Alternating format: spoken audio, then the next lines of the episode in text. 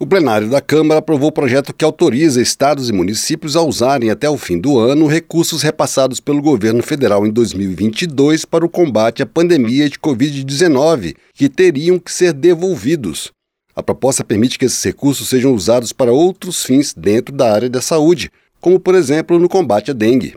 Além disso, autoriza os gestores do SUS a mudarem também a destinação de outros recursos repassados pelo Fundo Nacional de Saúde aos fundos de saúde locais sem a necessidade de cumprir os objetivos originais firmados com o governo federal.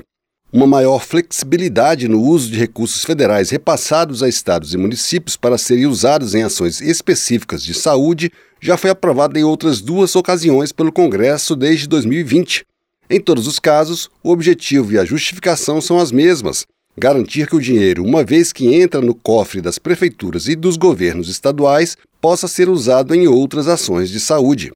Para o relator da proposta, deputado Léo Prates, do PDT da Bahia, a medida dá mais liberdade para os gestores locais aplicarem o dinheiro em benefício da população, o principal objetivo do projeto com o objetivo da utilização de recursos, especialmente que foram economizados pelos municípios no ano de 2022 para a Covid, para a utilização em outros gastos exclusivos da saúde, facilitando a ação de diversos municípios no enfrentamento de outra epidemia que o Brasil vive hoje, que é a epidemia de dengue, comprando insumos como repelentes e não tendo que devolver ao governo federal quando o governo federal ter que repassar aos municípios, facilitando a ação dos secretários municipais de saúde. O projeto determina que os gestores estaduais e municipais informem o Ministério da Saúde a respeito da mudança na destinação dos recursos. A autora do projeto, deputada Flávia Moraes, do PDT de Goiás, disse que apenas no estado dela, Goiás, a medida vai permitir o uso de 60 milhões de reais retidos no Fundo Estadual de Saúde. Garante